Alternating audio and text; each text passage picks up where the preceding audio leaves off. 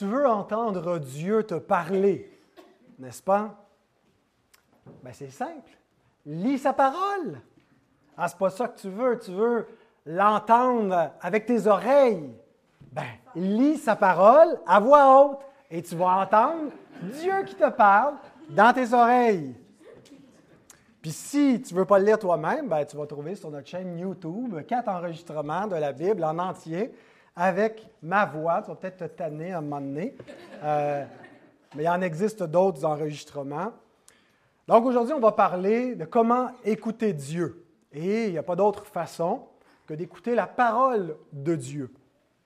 Il ne faut pas donc séparer euh, la, parole de Dieu de la voix de Dieu. Euh, c'est comme ça que Dieu parle à son peuple. Ce n'est pas juste ce que Dieu a dit dans le passé, c'est ce que Dieu dit aujourd'hui. C'est ce qu'on lit dans l'Épître aux Hébreux.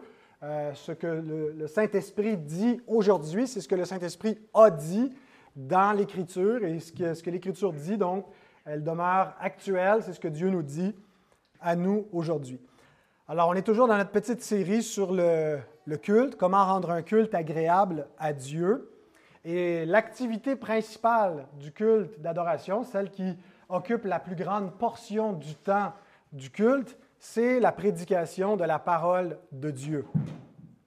On lit dans le livre de l'Ecclésiaste que quand on entre dans la maison de Dieu, on prend garde à notre pied, c'est-à-dire qu'on baisse la tête, euh, on, baisse la tête devant Dieu.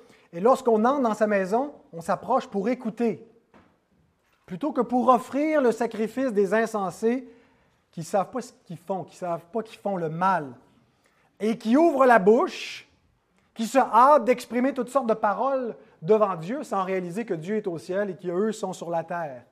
Et donc, ce n'est pas premièrement euh, de s'approcher de Dieu pour lui parler, mais c'est d'abord pour l'écouter. Bien sûr, on parle aussi à Dieu dans notre culte, et ça a sa place, mais la priorité est à la parole de Dieu. On s'approche d'abord pour écouter Dieu. Avez-vous entendu Dieu vous parler dans votre vie? Comment savoir si vous avez entendu véritablement la voix de Dieu? Écoutez ce que Jésus dit. Dans Jean 6, 45, il est écrit dans les prophètes, ils seront tous enseignés de Dieu. Donc Dieu va enseigner tout son peuple. Ainsi, quiconque a entendu le Père et a reçu son enseignement vient à moi. Comment est-ce qu'on reconnaît ceux qui ont entendu Dieu leur parler? Ben, c'est ceux qui sont venus à Christ. Ceux qui reconnaissent en Jésus le Fils de Dieu, le Sauveur du monde, qui viennent à lui pour être sauvés, qui répondent à l'appel du Sauveur, venez à moi, vous tous qui êtes fatigués, chargés, tous ceux qui viennent à Jésus dans la foi, viennent pourquoi? Parce qu'ils ont entendu l'appel. Donc, ils ont entendu la voix de Dieu, ils ont entendu Dieu se révéler. Alors, si vous êtes venu à Jésus, vous avez entendu la parole de Dieu. Il y en a qui l'entendent, mais qui ne l'entendent pas. Parce que la parole de Dieu peut être entendue lorsqu'on lit l'Écriture ou qu'on prêche l'Écriture. Il y a des gens qui entendent, mais qui n'ont pas des oreilles pour entendre. Ils entendent des sons, ils entendent des explications, mais ils ne reconnaissent pas que c'est la voix de Dieu. Ils ne reconnaissent pas la voix de leur berger. Je disais ce matin dans Deutéronome 29, où Dieu dit que dans sa loi, euh, il ne leur a pas encore donné des oreilles pour entendre. Parce que la loi nous annonce la parole de Dieu, la loi nous annonce l'exigence de Dieu, mais elle ne nous donne pas ce qu'elle nous commande. Et dans sa grâce, dans l'Évangile, Dieu donne des oreilles pour entendre. Donc, ce n'est pas que c'est seulement quand Jésus est venu que le peuple a commencé à entendre la voix de Dieu. L'Évangile était déjà annoncé, puis il y a déjà des gens qui ont reçu des oreilles pour entendre avant que Jésus vienne, mais ils ne l'ont pas reçu en vertu de l'alliance de la loi, mais en vertu de la grâce qui était déjà révélée. Alors Jésus dit, dans Matthieu 13, 9 et 13, que celui qui a des oreilles pour entendre, entende. Donc il y, en a qui ont des oreilles, mais n'ont pas des oreilles pour entendre la voix de Dieu. C'est pourquoi je leur parle en parabole, parce qu'en voyant, ils ne voient point et qu'en entendant, ils n'entendent ni ne comprennent. Donc nous comprenons que d'entendre la parole de Dieu, c'est plus que la faculté que de percevoir avec euh, nos tympans, euh, des, ondes sonores, des vibrations et des mots, mais c'est d'entendre par la, puissance de l'esprit qui nous convainc que ce message-là, C'est Dieu qui nous le dit. Et on sait qu'on a entendu la voix de Dieu lorsqu'on répond, lorsque de notre cœur surgit la foi et que nous venons à Christ. Donc tous ceux qui sont venus à Christ ont entendu Dieu. Et cela continue d'écouter la parole de Dieu. Ce qui caractérise le peuple de Dieu, ben, c'est qu'il se place sous la parole de son Dieu, sous la parole du bon berger, qu'il entend la voix du bon berger, qu'il reconnaît sa voix et qu'il le suit. Donc, vous n'avez jamais entendu la voix de Jésus de façon audible, vous ne l'avez pas vu, vous croyez en lui sans le voir, vous, vous l'avez entendu, mais par la puissance de, son esprit. Mais il y en a qui l'ont entendu, qui ont entendu le son de sa voix, mais qui ne l'ont pas entendu, qui n'ont pas entendu la voix de Dieu parce qu'ils n'ont pas reçu des oreilles pour entendre, ils n'ont pas reçu un cœur pour comprendre. Donc si vous avez la foi dans sa parole, si vous avez reconnu qui il est, c'est que vous avez entendu Dieu, vous avez été enseigné de lui. Et donc, vous voulez continuer à recevoir la parole de Dieu. Et c'est ce que nous faisons lorsque nous nous rassemblons. Nous venons pour rencontrer Dieu et nous le rencontrons parce que Dieu est là, il nous parle et que sa, parole, elle est lue, elle est proclamée, elle est chantée euh, et elle est prêchée. Et c'est pourquoi nous aimons être en Église parce que c'est la seule société parmi les hommes où la parole de Dieu est élevée, où la parole de Dieu est révérée, où la parole de Dieu est respectée et elle est proclamée. Partout dans le monde, l'homme veut imposer sa parole. Il veut imposer sa vision du monde et sa moralité par sa langue. Psaume 12, verset 5, ceux qui disent Nous sommes puissants par notre langue, nous avons nos lèvres avec nous, qui serait notre maître?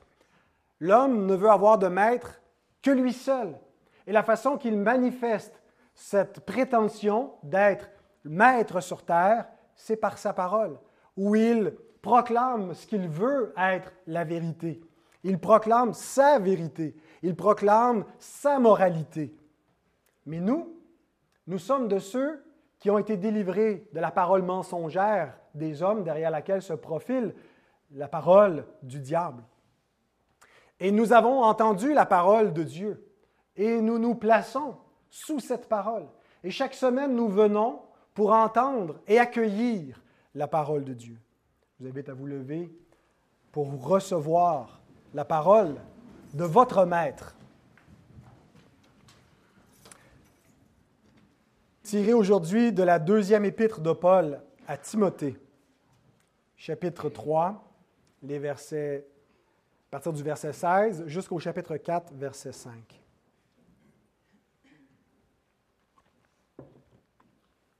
Toute écriture est inspirée de Dieu et utile pour enseigner, pour convaincre, pour corriger, pour instruire dans la justice afin que l'homme de Dieu soit accompli et propre à toute bonne œuvre. Je t'en conjure devant Dieu et devant Jésus-Christ, qui doit juger les vivants et les morts, et au nom de son avènement et de son royaume.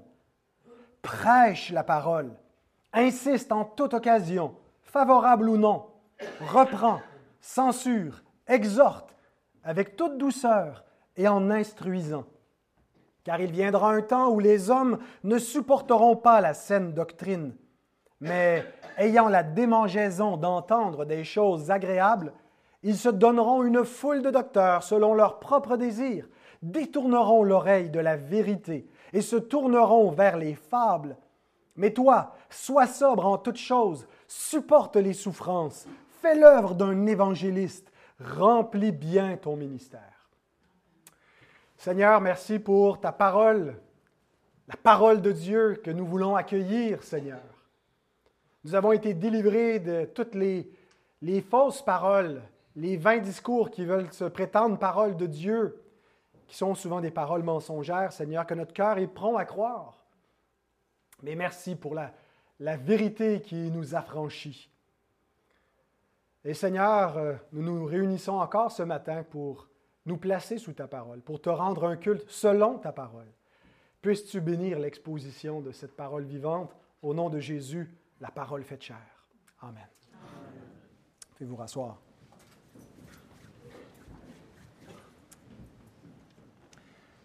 C'est commun dans les milieux évangéliques de voir que le culte aurait une partie adoration qui est les chants et les prières.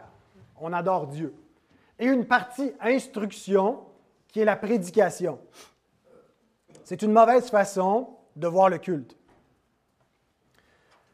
La prédication, tout autant que les chants, est un acte d'adoration. C'est-à-dire que lorsque nous écoutons la prédication de la parole de Dieu, on n'est pas simplement en train de recevoir une instruction. On est en train d'adorer Dieu. Tout autant que la prédication, les chants sont une instruction. Nous avons chanté des vérités qui nous instruisent, qui nous édifient, qui corrigent nos faux raisonnements, parce que nous chantons la parole de Dieu ou des chants qui doivent enseigner la parole de Dieu. Donc les chants nous instruisent, mais qu'est-ce qu'on fait? On ne fait pas juste s'instruire quand on chante, on adore. On, on conditionne notre âme à louer Dieu et à penser ce que nous chantons et à l'affirmer, et pas simplement comme des, des mots dans lesquels on n'implique pas notre volonté, notre intelligence, mais on le fait de façon intentionnelle. Et lorsque on écoute la prédication, donc on n'est pas juste en mode recevoir une instruction, mais c'est un acte d'adoration. Qu'est-ce qu'on fait? On se place sous l'autorité de Dieu. Et lorsqu'on s'assoit dans un lieu de culte et qu'on écoute la prédication de la parole de Dieu, on est en train de démontrer notre soumission à Dieu. On est en train de dire, parle, ton serviteur, écoute. On est en train de rencontrer Dieu, de contempler Dieu. Est-ce qu'il ne vous arrive pas d'écouter la prédication de la parole de Dieu et d'avoir euh, une louange dans votre âme, d'avoir de l'émerveillement, de l'éblouissement devant la grâce de Dieu ou sa grandeur, ses attributs, devant la, magnificence de sa sagesse, de son plan merveilleux, lorsqu'on découvre ce qu'il nous a révélé? Et donc, on est dans une posture où on n'est pas simplement en train de faire un exercice intellectuel, mais un exercice spirituel de rencontre avec Dieu, de communion avec lui et donc d'adoration. Conséquemment, la prédication de la parole de Dieu est une activité qui n'est pas banale. Et la prédication, euh, l'écoute aussi de la prédication, pas seulement celui qui prêche, mais ceux qui écoutent, on devrait approcher cet élément du culte avec le plus grand des sérieux. Et euh, plutôt que de vouloir euh, l'approcher avec une espèce de, de, de banalité, de, sans vouloir nécessairement être frivole ou irrévérencieux, mais de juste vouloir être décontracté, euh, ça ne correspond pas avec les injonctions de la parole de Dieu, où on retrouve l'une des exhortations les plus solennelles qui soit donnée dans la parole à un ministre. Écoutez encore ce que Paul écrit au début du chapitre 4. Je t'en conjure, pas je te conseille, je te suggère, mais je t'en conjure, devant Dieu et devant Jésus-Christ qui doit juger les vivants et les morts, et au nom de son avènement et de son royaume, prêche la parole. Tout ce que l'apôtre invoque à témoin pour donner du poids à son exhortation fait en sorte qu'on devrait être perplexe vis-à-vis de cette tendance moderne d'aborder la prédication de façon très décontractée et désinvolte, hein, où on veut vraiment que les, les gens se sentent à l'aise devant le, la prédication et on ne veut pas que ça soit déconnecté comme des espèces de, vieux discours religieux d'une autre époque. Et on veut vraiment mettre au jour et donc aujourd'hui, là, ça pogne plus. Euh, cette espèce de, décorum, euh, d'approche trop solennelle, euh, le, nœud papillon ou la, toge du prédicateur. Alors, il nous faut des prédicateurs en T-shirt. Il faut enlever la tribune, il faut mettre un couch, et, il faut mettre une tasse de café pour qu'on sente qu'on est comme dans, son salon. Hein? Puis, On n'a pas une espèce de, sermon qui nous euh, proclame des choses avec autorité, mais on a un dialogue sympathique, ouvert, euh, qui, nous, qui nous donne des, réflexions, des partages. Euh, et, on, peut certainement reconnaître qu'il y a une intention qui est louable. L'intention de vouloir rejoindre les gens, de ne pas vouloir euh, repousser qui que ce soit par la forme, de vouloir essayer de, s'adapter le plus possible, un peu dans l'esprit de se faire tout à tous, de ne pas être un scandale. Euh, et, je suis d'accord pour dire qu'on euh, devrait, on devrait porter des, vêtements qui reflètent notre époque et, et, notre contexte et notre culture, et essayer d'être incarné de ne pas prendre un air ou de ne pas acter la prédication de, comme si c'est quelque chose qui serait un discours complètement déconnecté avec notre réalité. Mais il y a une conséquence. Si on veut tellement être incarné, qu'on veut tellement mettre la, prédication au niveau de ce que les gens peuvent accepter et entendre, ils vont finir par traiter ce discours comme les autres discours. Parce que si c'est comme ça qu'on l'approche, comme euh, une jasette dans le salon, ben la prédication va être une jasette dans le salon. Et qu'est-ce qu'on fait avec une jasette dans le salon? Ben, ça peut avoir de l'allure, mais peut-être que euh, c'est un, discours comme les autres. On entend toutes sortes de discours à la télévision, à la radio, euh, sur les réseaux sociaux, et on en entend aussi à l'Église. Donc, ça devient seulement une autre parole d'homme qui circule dans le monde comme les autres. Alors qu'en réalité, c'est la parole de Dieu. C'est la parole de Dieu qui est prêchée dans toute sa vérité, dans toute sa, gloire, dans, tout ce qu'elle affirme, que ça plaise ou non aux hommes, et elle est annoncée avec le, décorum qui convient, avec le contexte euh, du culte qui est propice. Dieu n'a pas voulu seulement euh, donner sa parole et qu'elle soit véhiculée de n'importe quelle façon. Il donne sa parole, mais il donne aussi à l'Église un mandat de la prêcher et de la prêcher convenablement. Donc, le prédicateur est un porte-parole. Il n'est pas un acteur, il n'est pas euh, juste un discoureur quelconque, il est un porte-parole et la parole qu'il porte, c'est la parole de Dieu. Et c'est ce qu'il a à faire et c'est euh, sa tâche, si l'Église doit recevoir la parole de Dieu, ben, il faut qu'on lui apporte la parole de Dieu. Vous savez qu'un pasteur accomplit plusieurs tâches dans son travail. Euh, il est euh, un petit peu concierge, il est un petit peu administrateur, un petit peu dispatcher, euh, un petit peu toutes sortes de choses, surtout dans une petite église comme la nôtre. mais sa tâche centrale, de laquelle il ne doit pas être distrait, euh, détourné sous aucune considération pour faire autre chose, c'est de prêcher la parole de Dieu. C'est ce qui est la chose principale qui devrait être à son agenda. Euh, là, j'ai nommé des choses qui sont un peu périphériques. Ça inclut aussi de, visiter euh, les, croyants et de, prendre soin des uns et des autres. mais il le fait premièrement par le ministère public de la prédication. 1 Timothée 4.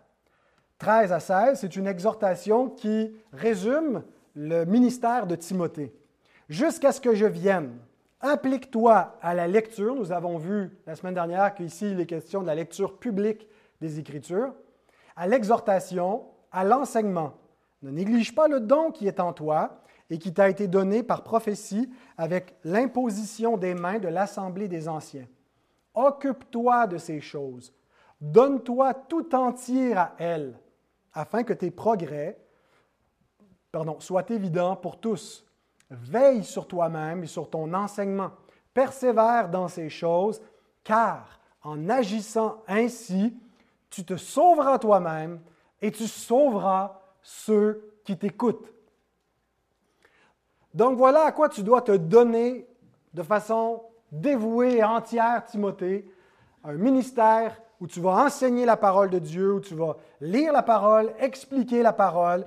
Tu vas le faire publiquement. Dans ton temps où tu n'es pas encore euh, devant l'assemblée, tu vas te préparer pour euh, étudier la parole de Dieu pour pouvoir l'enseigner correctement.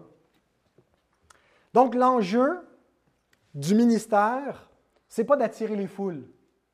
C'est pas d'essayer d'avoir l'auditoire le plus large possible en disant des choses qui vont euh, être accueillies par le plus grand nombre, euh, des vérités, mais peut-être pas toutes, toutes, toutes les vérités de la parole, parce qu'il y en a que le monde n'est pas capable de, recevoir. Donc, on va, on, va en dire un certain nombre euh, pour essayer d'attirer le plus grand nombre possible. Ce n'est pas d'être le plus intéressant en, étant, en ayant les préoccupations de l'heure, qu'est-ce qui inquiète et préoccupe le monde aujourd'hui, ou d'être juste agréable en disant les choses selon la rectitude politique. L'enjeu que l'apôtre présente devant son disciple Timothée, c'est le salut des âmes. L'enjeu, c'est de sauver ceux qui l'écoutent. Et sauver ici n'a pas simplement le sens de un sens faible de sauver dans un sens de tu vas les préserver des, enseignements toxiques. C'est inclus, mais c'est beaucoup plus. C'est sauver à salut. Comment est-ce qu'on peut dire que Timothée peut sauver qui que ce soit? Euh, il n'y a personne qui sauve si ce n'est Dieu. Mais parce qu'il a plu à Dieu de choisir la prédication de sa parole comme moyen pour sauver les croyants. Et s'il n'y a personne qui prêche, ben, il n'y aura personne qui va entendre la parole de Dieu. Et s'il n'y a personne qui entend la parole de Dieu, il n'y a personne qui va croire l'Évangile. Et donc, s'il n'y a personne qui croit, il n'y a personne qui est sauvé. Alors, comment les hommes sont-ils sauvés? Ils sont sauvés en croyant. Et comment peuvent-ils croire? En entendant, selon ce qui est écrit. Et on le lira un peu plus loin parce que je le, cite un peu plus loin. Mais, euh, donc, Dieu sauve par la folie de la prédication de l'Évangile. Euh, et donc, euh, il n'est pas étrange, comme le dit Jean Calvin, que l'apôtre Paul donne à Timothée le mandat de sauver les hommes. Lisons ce que Calvin écrit. Il ne devrait pas non plus trouver étrange que Paul attribue à Timothée l'œuvre du salut de l'Église. Car il est certain que tous ceux qui sont gagnés à Dieu sont sauvés et que c'est par la prédication de l'Évangile que nous sommes rassemblés en Christ. Et comme l'infidélité ou la négligence du euh, pasteur est une ruine pour l'Église, c'est à juste titre que la cause du salut est attribuée à sa fidélité et à sa diligence. Il est vrai que c'est Dieu seul qui sauve, et que les hommes ne peuvent légitimement recevoir la moindre parcelle de sa gloire. Mais Dieu ne perd aucune partie de sa gloire lorsqu'il utilise des hommes pour apporter le salut.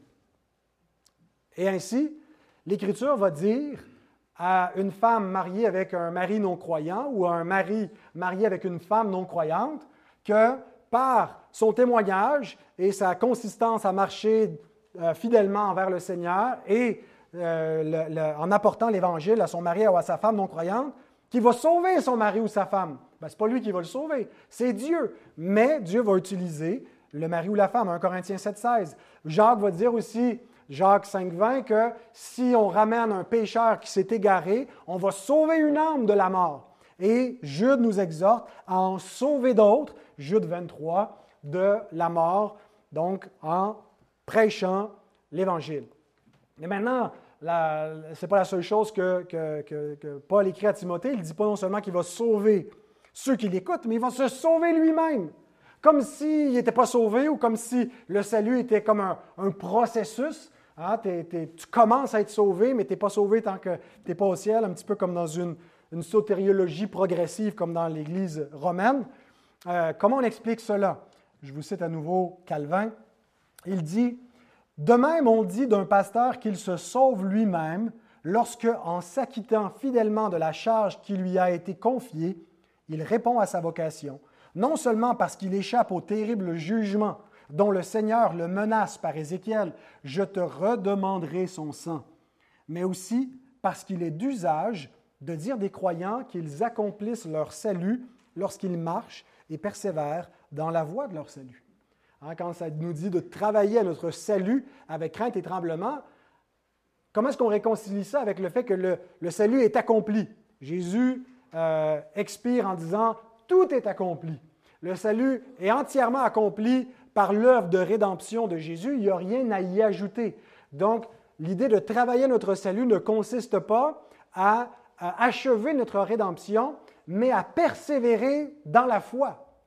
Et comment est-ce qu'on persévère si ce n'est qu'en prenant les moyens de grâce pour continuer d'exercer la foi jusqu'à la fin dans la bonne nouvelle? Autrement, nous sommes des apostats. Et des apostats sont des, faux convertis, des croyants temporaires. Et donc, ce qui distingue un vrai croyant d'un faux croyant, c'est sa persévérance. Mais il n'est pas sauvé parce qu'il persévère, mais c'est parce qu'il euh, est sauvé qu'il persévère.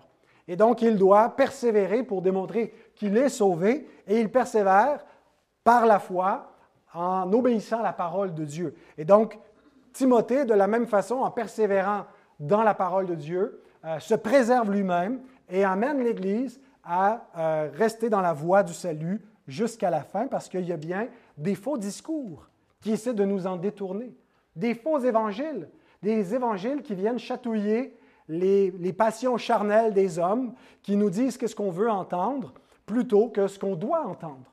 Et donc, on préserve euh, l'Évangile et on se préserve soi-même en prêchant la parole de Dieu fidèlement. Donc la prédication est de la plus haute importance, non seulement pour présenter une adoration fidèle à Dieu, on est dans cette euh, série en train de, se questionner sur quel culte est agréable à Dieu, on a vu qu'on n'a pas carte blanche pour faire ce qu'on veut, que le, projecteur n'est pas premièrement l'homme et ses intérêts, mais qu'est-ce, qui plaît à Dieu et c'est à nous de conformer notre préférence euh, liturgique sur ce que Dieu demande. Et donc ça, euh, la, prédication est centrale pour nous permettre de rendre un culte agréable à Dieu. Ça doit être la priorité à sa parole et non pas la parole des hommes. Mais aussi, elle est de la plus haute importance pour la salvation éternelle. C'est une question de vie ou de mort, pour sauver des âmes et pour préserver des âmes sauvées. Et pour qu'il en soit ainsi, il y a deux choses à considérer ou deux choses à maintenir, qui sont toutes simples, qui sont écrites, gravées derrière moi, prêche la parole. Et je veux qu'on considère chacune de ces deux choses pour euh, euh, compléter ce message. D'abord, le moyen. Prêche. Qu'est-ce que ça veut dire? Prêche? La prédication. Et deuxièmement, le contenu, la parole. Il y a plusieurs moyens par lesquels on peut communiquer la parole de Dieu.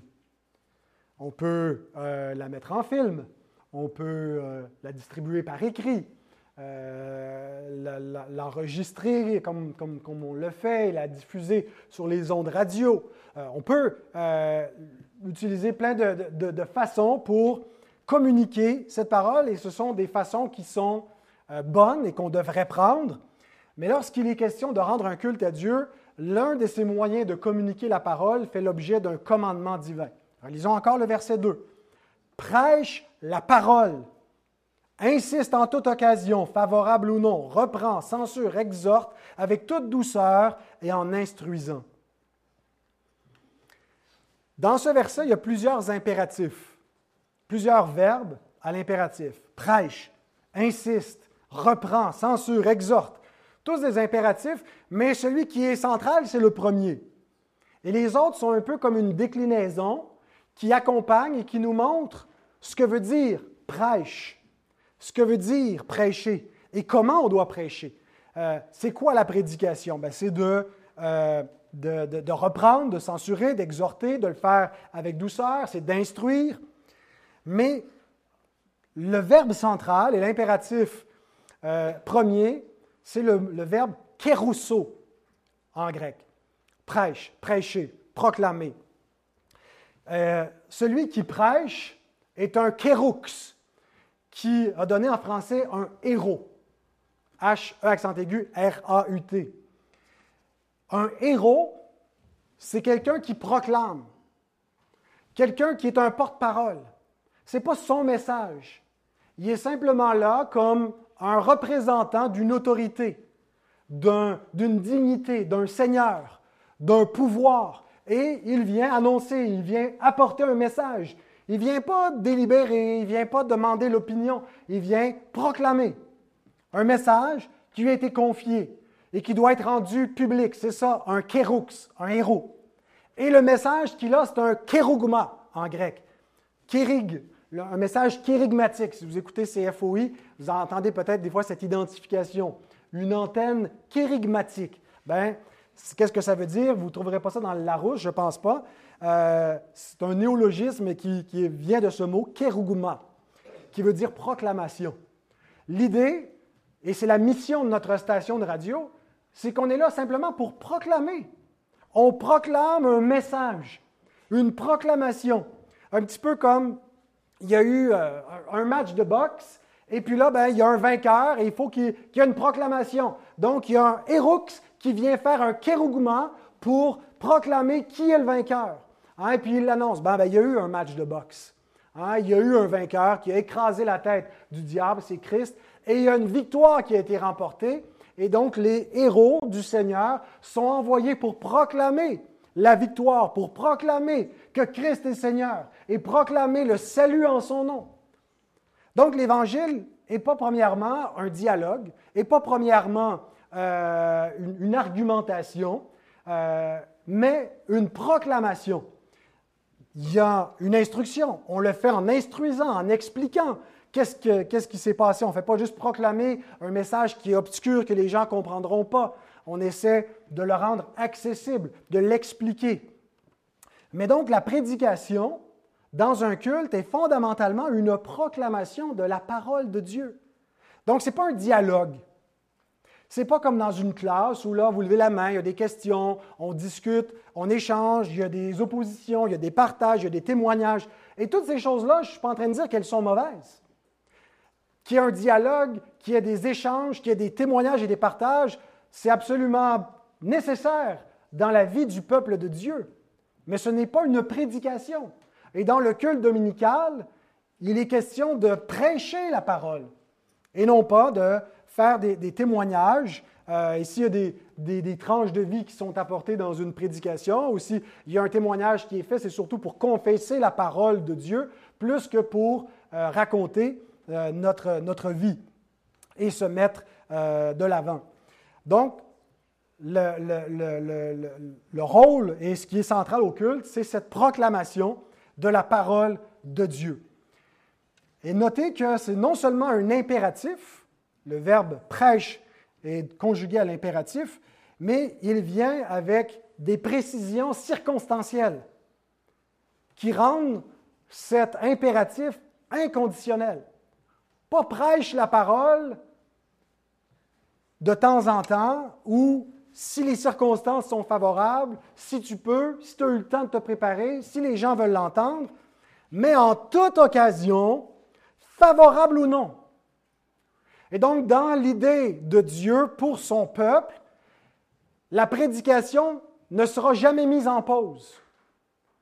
Et il ne sera jamais venu le temps de réinventer comment rendre l'Église plus pertinente pour notre siècle et euh, on pourrait finalement passer outre la prédication pour faire autre chose pour communiquer la parole de Dieu, comme je l'ai dit à d'autres messages, que ce soit par des pièces de théâtre ou d'une autre façon, par la présentation ou la, projection d'un film, qui ne sont pas une proclamation, une prédication par un prédicateur de la parole de Dieu.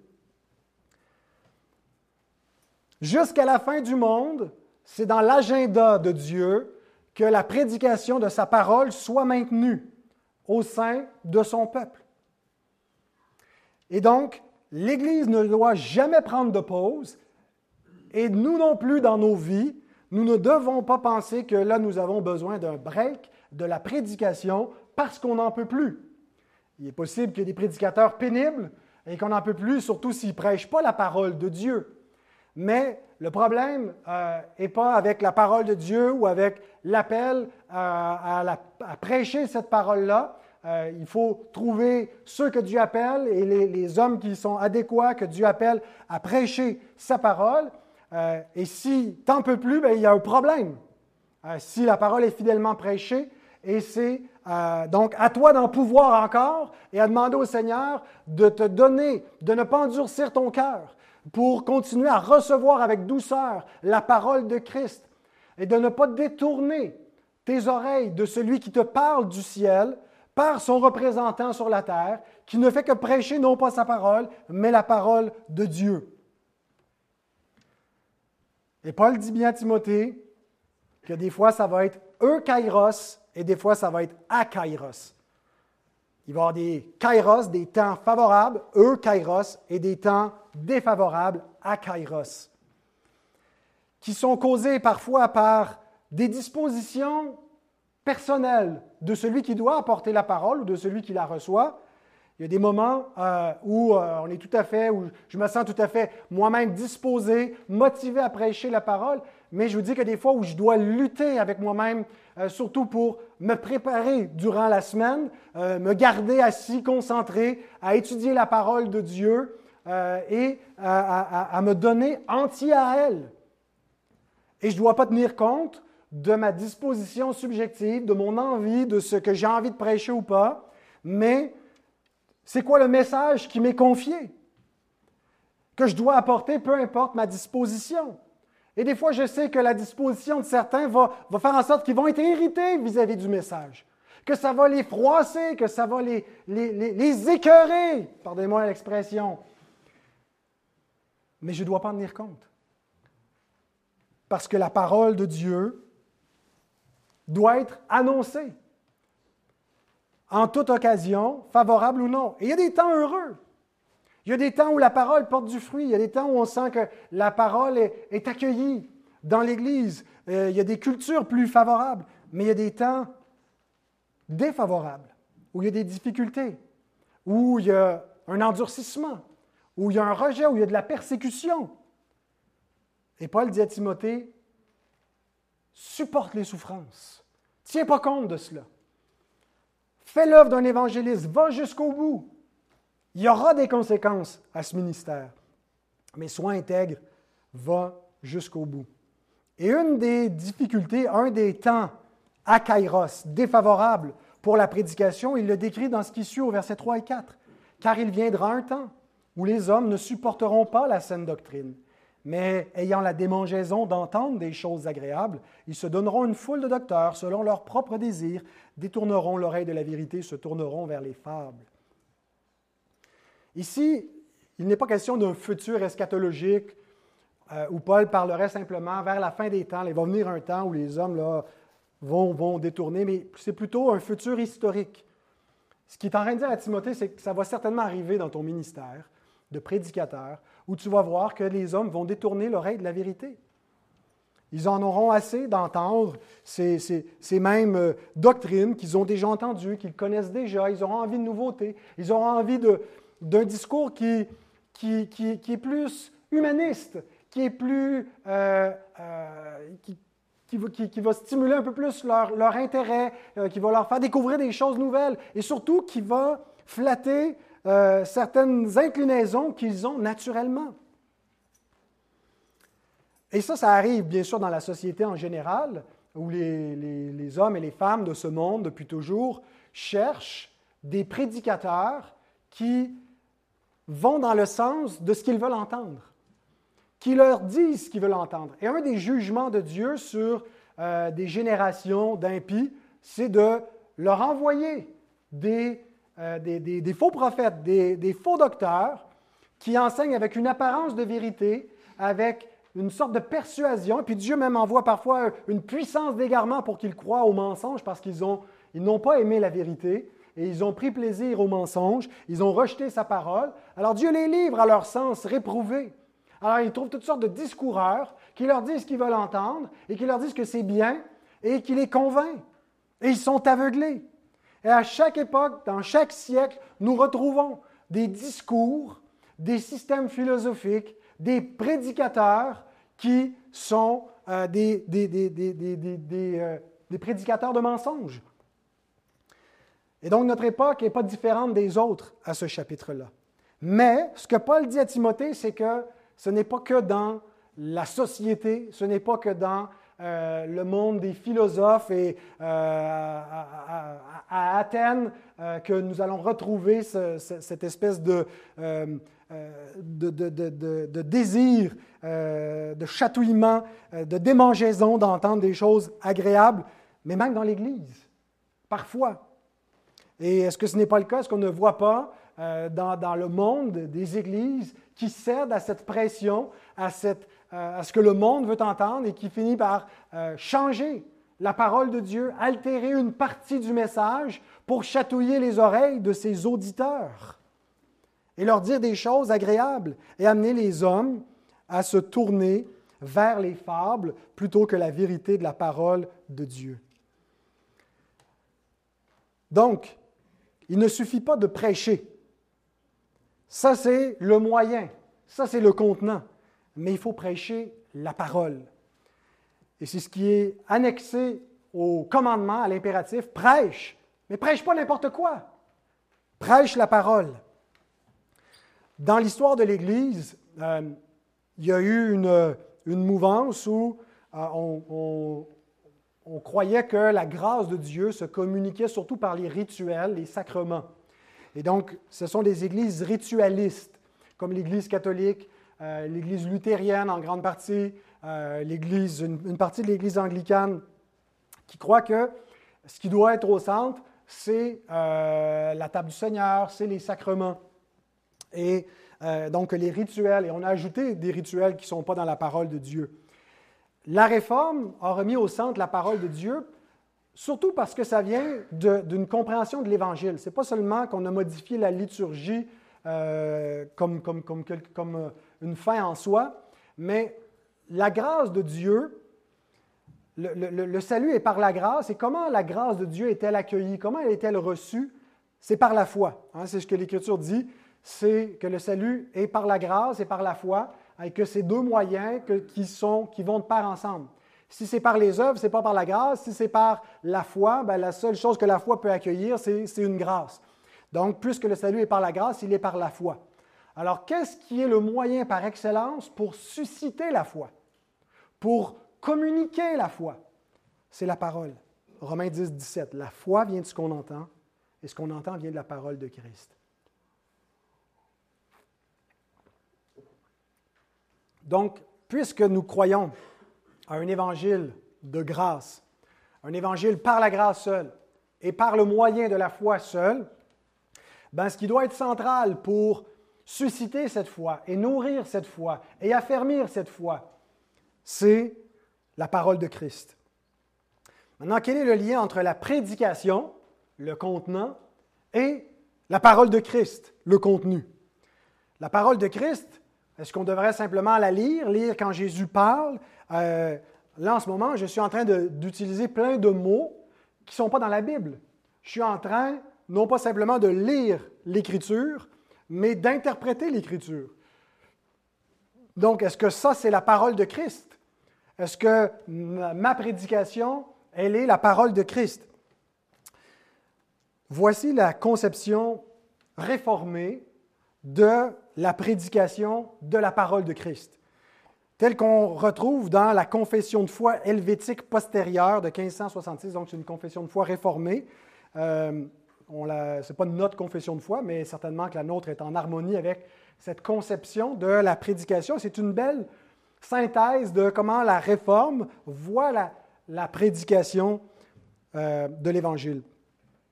La prédication de la parole de Dieu est la parole de Dieu. C'est pourquoi lorsque cette parole de Dieu est prêchée dans l'Église par des prédicateurs dûment appelés, nous croyons que la parole même de Dieu est proclamée et reçue par les fidèles et qu'aucune autre parole de Dieu ne doit être inventée ou attendue du ciel. Car maintenant, la parole même qui est prêchée doit être reçue non comme un ministre qui parle, bien qu'il soit mauvais et un pécheur, mais comme la parole de Dieu qui demeure vraie et bonne. Donc la prédication n'est pas de facto parole de Dieu. C'est la prédication de la parole de Dieu qui est parole de Dieu. Donc, dans la mesure où le prédicateur prêche la parole, c'est Dieu qui parle. Mais s'il prêche autre chose que la parole, ben, ce n'est pas Dieu qui parle. Maintenant, qu'est-ce que la parole de Dieu? Il existe différentes conceptions, hein, que la parole de Dieu, ça pourrait être des révélations additionnelles que le prédicateur reçoit, ou juste euh, un peu ses, interprétations de, la parole, c'est l'Esprit qui lui a montré, euh, ou des ajouts, euh, comme si la parole était quelque chose qui était un processus ouvert de révélation. Mais quand Paul dit à Timothée, prêche la parole, notez que juste avant, il a défini pour lui ce qu'il doit prêcher, ce qu'est la parole. Et on, fait peut-être une pause quand on passe du chapitre 3 au chapitre 4 de 2 Timothée, mais dans la lettre originale de l'apôtre Paul, il n'y a pas de rupture. Et parfois, les, chapitres sont, découpés au bon, à des bons endroits, mais parfois, il vient un peu comme euh, interrompre une argumentation. Je pense que c'est le cas ici, que la, division en, chapitres et en versets euh, nous, nous fait perdre un petit peu le flot de ce que Paul écrit. Il commence à dire au, au verset 16 du chapitre 3, Toute écriture est inspirée de Dieu et utile pour enseigner, pour convaincre, pour corriger, pour instruire dans la justice, afin que l'homme de Dieu soit accompli et propre à toute bonne œuvre. Je t'en conjure devant Dieu, devant Jésus-Christ, prêche la parole. C'est quoi cette parole? Donc, ce n'est pas celle que tu vas recevoir de façon fraîche chaque semaine euh, dans, tes, dans tes visions personnelles, Timothée. C'est l'Écriture sainte. Et l'Écriture, euh, euh, dans, ce contexte-là, c'est tout le texte de l'Ancien Testament, mais c'est aussi les, les, écrits apostoliques, parce que Paul, dans cet épître, cite l'Évangile de Luc comme parole de Dieu. et, on voit comment les apôtres se citent les uns les autres. Euh, avec une même autorité que les Écritures de l'Ancien Testament. Et donc, la parole de Dieu, c'est l'Écriture. Et la prédication de la parole de Dieu consiste à exposer l'Écriture. Pas juste partir de l'Écriture comme un prétexte pour dire n'importe quoi, mais que l'on ait une prédication textuelle ou thématique c'est-à-dire une prédication qui prend un texte et qui expose euh, mot par mot ou, verset par verset euh, ce que le texte lui-même dit dans ce, passage-là, ou une prédication plus thématique, comme dans, celle-ci ou dans la série qu'on fait où on se concentre sur le thème de l'adoration et on va chercher un petit peu partout dans différents textes. Le contenu du message doit provenir exclusivement de la Bible. Et si ce qu'on expose, si ce qu'on dit n'est pas parole de Dieu, ben ce n'est pas la parole de Dieu qu'on prêche. Alors il faut que ce soit l'Écriture qui soit exposée, enseignée, expliquée. Et dans la mesure où la parole de Dieu est prêchée, ben, la prédication est la parole de Dieu. Alors voilà ce qui est central. Lorsque nous nous réunissons et que nous nous présentons ensemble devant Dieu juste un peu avant, Paul a dit à Timothée, Efforce-toi, 2 Timothée 15, de te présenter devant Dieu, comme un homme éprouvé, un ouvrier qui n'a point à rougir, qui dispense droitement la parole de vérité. Évite les discours vains et profanes, car ceux qui les tiennent avanceront toujours plus dans l'impiété. Voyez-vous comment Paul juxtapose la prédication fidèle qui consiste à dispenser droitement la parole de la vérité versus les discours vains et profanes? Des, discoureurs, il y en a plein le monde, et parfois dans les églises, qui se servent de la parole de Dieu pour passer leurs idées, mais qui n'exposent pas ce que Dieu dit dans sa parole. Alors notre rôle, pour le prédicateur, mais pour l'Église, est de chercher à écouter Dieu dans sa parole et donc à avoir des prédicateurs qui font ça, qui exposent le texte biblique et non pas des discours vains profanes, qui ne nous disent pas forcément le contraire de la parole, qui ne sont pas toujours mensongers, mais qui ne sont pas la parole de Dieu. Alors nous devons garder le ministère de la parole comme le souverain sacrificateur gardait le saint des saints. C'est l'élément central et le plus sacré de notre liturgie. C'est Dieu qui nous parle, c'est le trône duquel il nous dirige. On se place sous sa parole. Alors nous voulons euh, être très sérieux avec euh, la façon dont nous écoutons euh, et pour ceux qui prêchent, dont nous prêchons cette parole, et accepter le double effet de la prédication de la parole de Dieu. c'est-à-dire qu'elle enseigne et qu'elle réfute quand on parle de la doctrine. Elle enseigne la vérité, elle réfute l'erreur. Et au niveau de la pratique, elle corrige la mauvaise pratique et elle enseigne la bonne conduite. Et c'est ce qu'il nous dit au verset 16. Toute l'Écriture est inspirée de Dieu et utile pour enseigner, réfuter, redresser, c'est-à-dire s'opposer à la mauvaise conduite et apprendre à mener une vie conforme à la volonté de Dieu. Le double effet, positif, négatif, même si la tendance de l'heure, c'est juste d'être dans l'affirmation positive, de rien dire qui peut choquer ou contredire ce qu'un autre croirait ou ce qu'un autre groupe qui pourrait être dans l'erreur, mais on ne voudrait pas les choquer, donc on ne va pas rien réfuter ou de réfuter des mauvaises conduites. La parole de Dieu a ce double effet, d'enseigner positivement la vérité et de réfuter l'erreur, d'affirmer la juste conduite et de réfuter la mauvaise conduite. Et sa parole, donc, est entièrement suffisante pour tout ce ministère. On n'a pas besoin de rajouter des chapitres. Elle nous donne tout ce qui doit être prêché.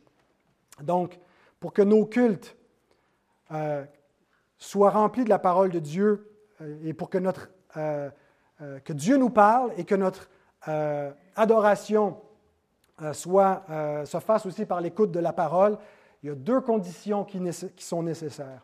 Prêche la parole. Il faut qu'on ait le véhicule que Dieu a désigné et le contenu, que Dieu a désigné.